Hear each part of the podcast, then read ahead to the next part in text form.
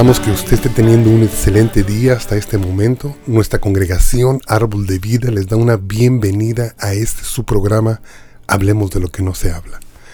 Hemos estado estudiando sobre el libro de Éxodo y nos hemos detenido en un programa anterior en Éxodo capítulo 25 y concluimos en el versículo 8, lo cual ahorita vamos a continuar con la porción de esta semana que se llama Temurá, ofrenda dádivas.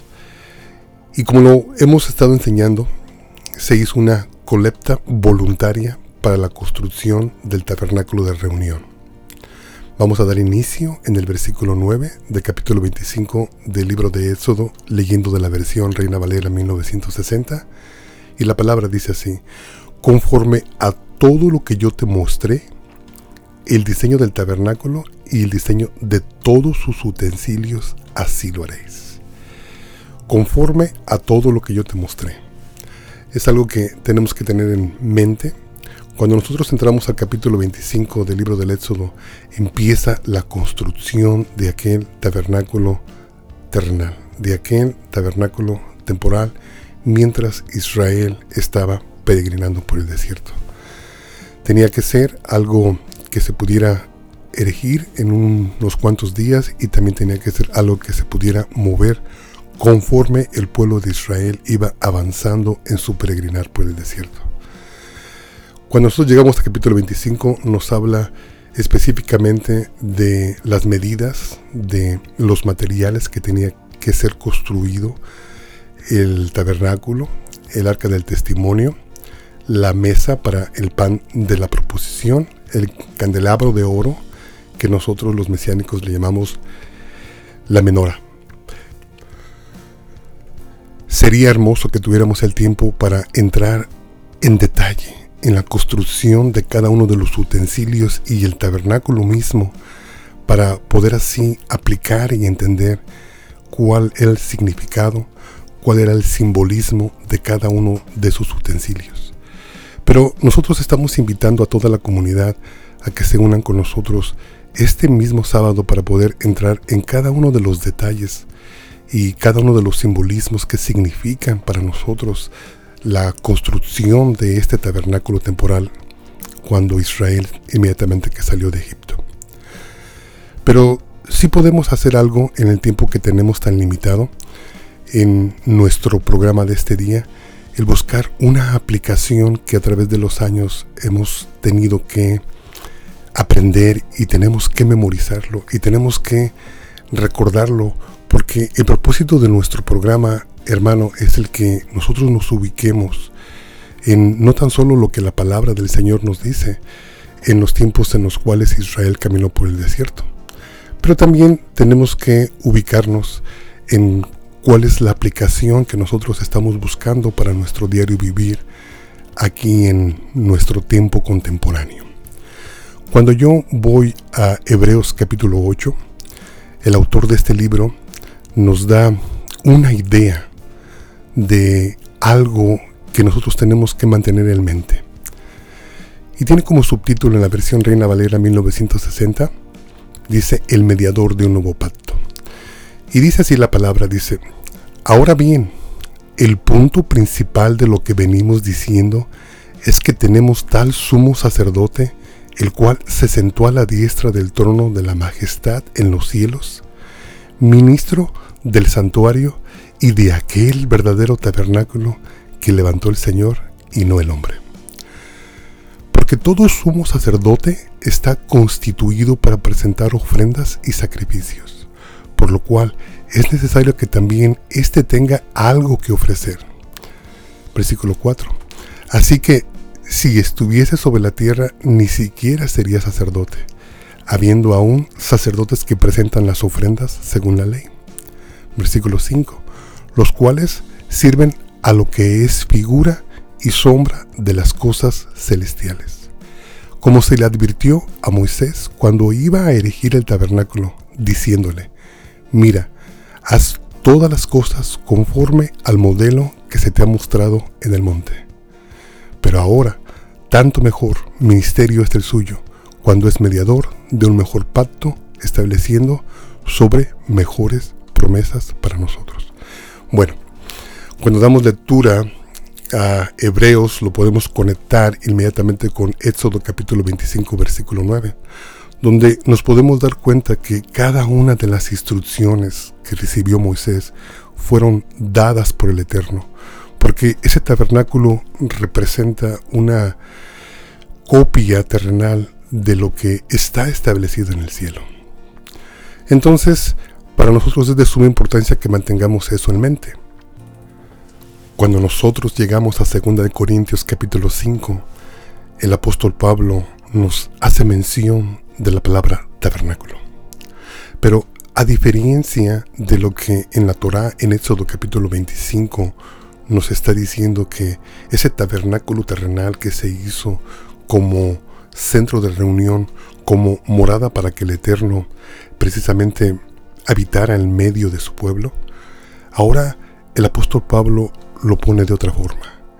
Ahora lo pone dándonos a entender y dándonos a conocer cómo fue el proceso o cómo se desarrolló la intención que el Señor tenía y cómo fue progresando la idea de un tabernáculo donde el Señor pudiera habitar y lo pone precisamente en nuestros cuerpos.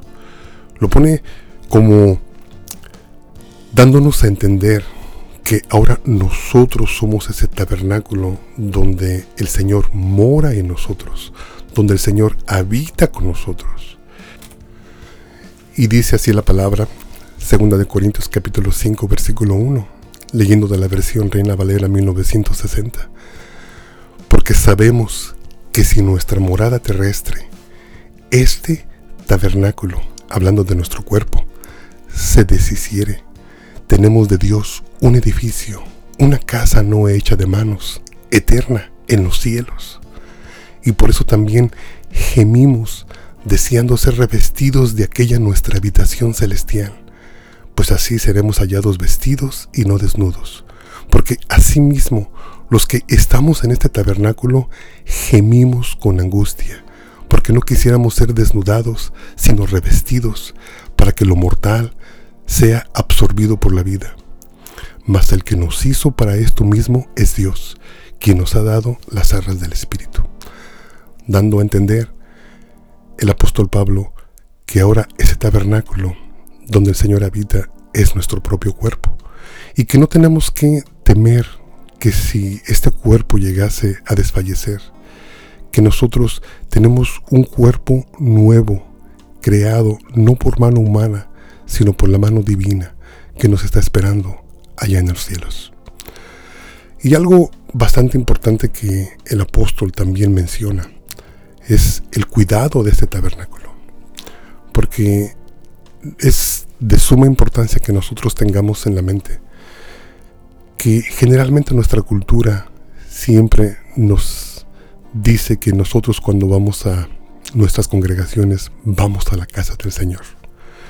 Y es muy hermoso, yo creo que yo también lo uso constantemente, pero también tenemos que constantemente reubicarnos, porque realmente nosotros, nuestro cuerpo, este tabernáculo terrenal que el Señor nos ha dado, esta es la verdadera morada que el Eterno nos ha dado. Este cuerpo, este lugar donde el Señor habita con nosotros, donde tenemos comunión con Él. Por eso, como lo hemos dicho en otras ocasiones, lo que dice Romanos capítulo 12, versículo 1, parafraseo, dice que presentemos nuestros cuerpos en sacrificio vivo, agradable al Señor y que ese es nuestro culto racional. Aquí mismo, individualmente, nosotros en nuestro cuerpo podemos adorar a nuestro Creador. Cuando nosotros regresamos a la primera carta a los Corintios en el capítulo 6, en el versículo 12, teniendo como subtítulo en la versión Reina Valera 1960, lee de esta forma y dice, glorificar a Dios en vuestro cuerpo. ¿Por qué? Porque es en nuestro cuerpo este tabernáculo donde Dios inicialmente tiene que ser adorado. Es en nuestro cuerpo inicialmente donde nosotros tenemos esa comunión con el Creador. Es el final del proceso a través de toda la palabra que nos muestra que la intención del Eterno era morar con su pueblo y precisamente era morar dentro de nosotros a través de poner su Santo Espíritu en nosotros. Dice Primera de Corintios capítulo 6 versículo 12, Todas las cosas me son lícitas, mas no todas las cosas me convienen. Todas las cosas me son lícitas, mas yo no me dejaré dominar de ninguna. Las viandas para el vientre y el vientre para las viandas. Pero tanto al uno como al otro las destruirá Dios. Pero el cuerpo no es para la fornicación, sino para el Señor, y el Señor para el cuerpo. Y Dios, que levantó al Señor, también a nosotros nos levantará con su poder. ¿No sabéis que vuestros cuerpos son miembros de Cristo? ¿Quitaré pues los miembros de Cristo y los haré miembros de una ramera? De ningún modo. ¿O no sabéis que el que se une con una ramera es un cuerpo con ella? Porque dice, los dos serán una sola carne. Pero el que se une al Señor, un espíritu es con él. Huid de la fornicación. Cualquier otro pecado que el hombre cometa está fuera del cuerpo, mas el que fornica contra su propio cuerpo peca. ¿O ignoráis que vuestro cuerpo es templo del Espíritu Santo, el cual está en vosotros, el cual tenéis de Dios y que no sois vuestros? Porque habéis sido comprados por precio. Glorificad pues a Dios en vuestro cuerpo y en vuestro espíritu, los cuales son de Dios. Qué preciosa pregunta nos hace el apóstol Pablo en el versículo 19. ¿O ignoráis que vuestro cuerpo es templo del Espíritu Santo, el cual está en vosotros, el cual tenéis de Dios, y que no sois vuestros? Porque hay veces, hermano, que viviendo en un mundo material como en el que vivimos, a veces se nos olvidan las cosas espirituales. Yo creo que es normal que nosotros como seres humanos, teniendo esa tendencia a buscar el sustento material, constantemente nos vemos confundidos con lo que realmente era el propósito que el Señor tenía en Éxodo capítulo 25 al haber él deseado construir ese tabernáculo exactamente como la copia de lo que él tiene allá en el cielo, en su morada. A veces se nos olvida que el Señor ha empezado a culminar el propósito por lo cual diseñó aquel tabernáculo para el pueblo de Israel. Toda la intención que el Eterno tenía era que quería habitar, no tan solo en medio del pueblo, pero también quería habitar dentro de cada una de las personas que habitaban alrededor de aquel tabernáculo. Ahora en nuestro tiempo nos podemos dar cuenta que el Eterno ha cumplido con su plan. Toda la intención que él tuvo al principio en los primeros cinco libros de las Escrituras nos los revela ahora el apóstol Pablo. Y nos dice que ahora nosotros hemos sido convertidos en esa morada terrenal del Eterno. Y Él, al depositar su Espíritu Santo en nosotros, nos ha hecho templos de Él individualmente. Aquí el apóstol Pablo nos está no tan solo advirtiendo que tenemos una responsabilidad de mantener nuestros cuerpos, de mantener nuestras vidas en el orden en el que el Señor desea que se mantengan, pero también nos previene de que no podemos pervertir, no, podemos nosotros tomar este templo y hacer con ese templo lo que nosotros deseemos o lo que nosotros queramos, sino nos advierte que nuestros cuerpos son miembros de Jesús, que Él mismo al habitar en nosotros, Él se ha hecho parte con nosotros y nosotros nos hemos hecho parte con Él. Entonces yo creo que todos hemos caído en el error de quizás ignorar estos misterios que a veces el apóstol Pablo los revela con una sencillez para nosotros y a veces en el diario vivir de nuestra vida se nos olvida. Es por esto que nosotros queremos en esta mañana, en este día, recordar que el plan del Eterno se ha cumplido. Que estamos viviendo en los tiempos donde no tan solo el Señor ha venido a morar con su pueblo, pero también ha venido a morar juntamente con nosotros y dentro de nosotros. Hermanos, de ninguna forma nosotros tenemos que sentirnos condenados, especialmente cuando nosotros o algunos de nosotros hemos cometido errores como lo que es la fornicación. Hemos de recordar que ahora en los tiempos en los que vivimos, vivimos en tiempos privilegiados, donde el Eterno ha sacrificado a su propio Hijo en aquella cruz para redimirnos de todos nuestros pecados.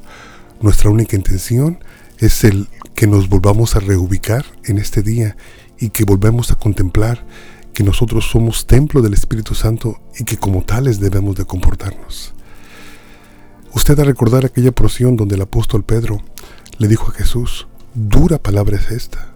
A la verdad, hermano, toda la palabra del Eterno es difícil, es difícil de sobrellevar, difícil de escuchar.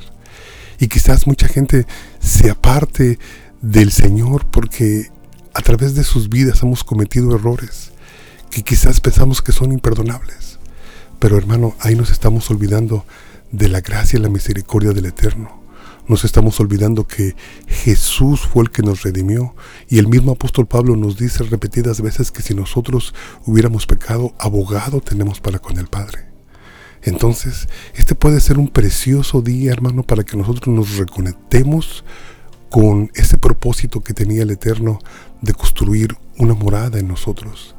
Quizás en este día usted, en vez de sentir esa condenación, usted quiera pueda unirse a mí y decir, hermano, yo varias veces he escuchado ese mensaje, pero la verdad, hermano, el mi diario estrés, el mi diarias tareas que constantemente sobrellevo, constantemente se me olvida, me desubico, constantemente vuelvo a caer en lo mismo.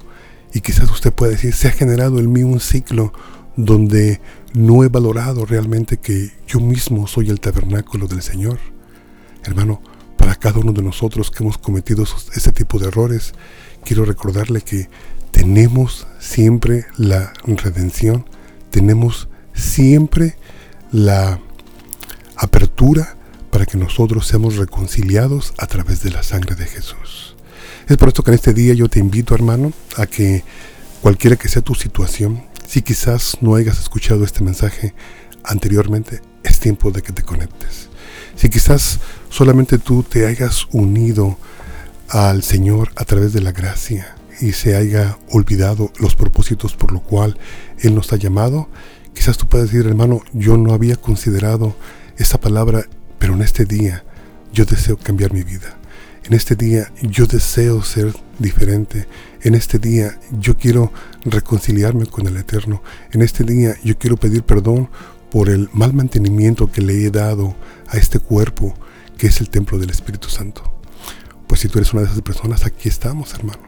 Nuestro teléfono es el 214, es el 212-7676. Generalmente, cuando nosotros hablamos de la ley y los mandamientos, no vaya usted a pensar que nosotros ignoramos la gracia y la misericordia del Creador. De ninguna manera, porque yo mismo, siendo pastor, yo mismo teniendo 30 años de ministerio, he cometido errores contra este cuerpo, he cometido errores contra el Eterno, he cometido errores contra mi familia. Y quizás, hermano, esa palabra sea solamente para mí. Y a, la, través de recordarme en este día que la morada del Espíritu de Dios está en mi cuerpo, quizás yo deseo reconectarme, deseo volver a retomar aquellas disciplinas que yo hacía cuando me convertí al Señor y quizás yo mismo pueda decirte, hermano, mientras estemos vivos hay esperanzas. Nunca es demasiado tarde para regresar a los caminos del Señor. Podemos ver a través de todas las parábolas y de varias ocasiones e ilustraciones que los mismos evangelios nos dan del amor infinito que Jesús tenía por los pecadores. Usted se ha de acordar de aquella mujer que fue traída a los pies de Jesús siendo acusada de ser una mujer adúltera. Usted se ha de recordar que el eterno Jesús le dijo, levántate, y solamente le pidió una condición, no peques más. Quizás hermano usted pueda decir, hermano, pues yo he caído, yo me he debilitado, no me di cuenta, pero creo que he violado este templo. Creo que he profanado este templo. Hermano, nunca es tarde para reconciliarse con el Señor.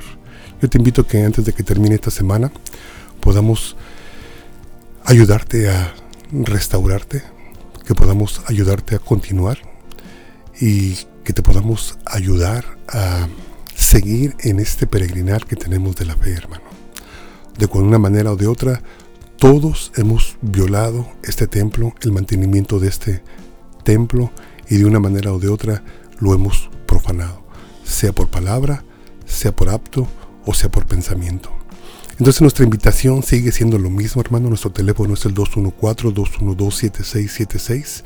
Y la invitación es que en este día es tiempo de reconciliación. En este día es tiempo de salvación. En este día es tiempo de reconsiderar que nosotros somos no tan solo creación, pero también somos morada del Eterno. Que el Señor te bendiga, hermano. Recuerda, mi teléfono es el 214-212-7676. Y te digo una cosa así honestamente. Yo mismo podría darte un consejo quizás que tú necesitas por los errores que quizás en mi vida haya yo cometido. Y quizás pueda entender la condenación en la que tú quizás vives, porque también he vivido en esa condenación por largo tiempo. Pero la falta de puertas abiertas para redimir a los que hemos cometido errores me ha guiado a que programas como este salgan al aire, para darle a entender a la gente que mientras estemos vivos hay esperanza, de que el Señor siempre está con los brazos abiertos con tal de que nosotros reconsideremos la manera en la como vivimos. Mi teléfono es el 214-212-7676 y esperamos, hermano, tu llamada.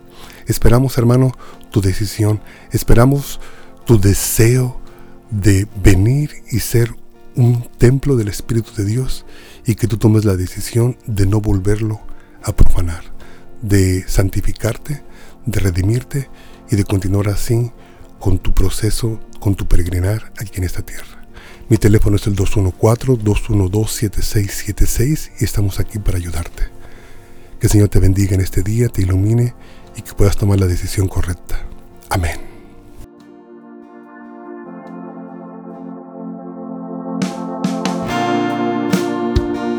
Señor te bendiga, que el Señor te guarde, haga resplandecer su rostro sobre de ti.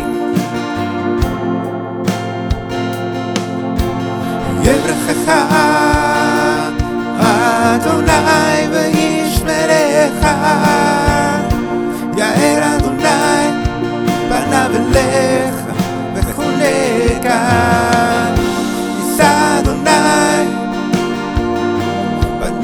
אליך.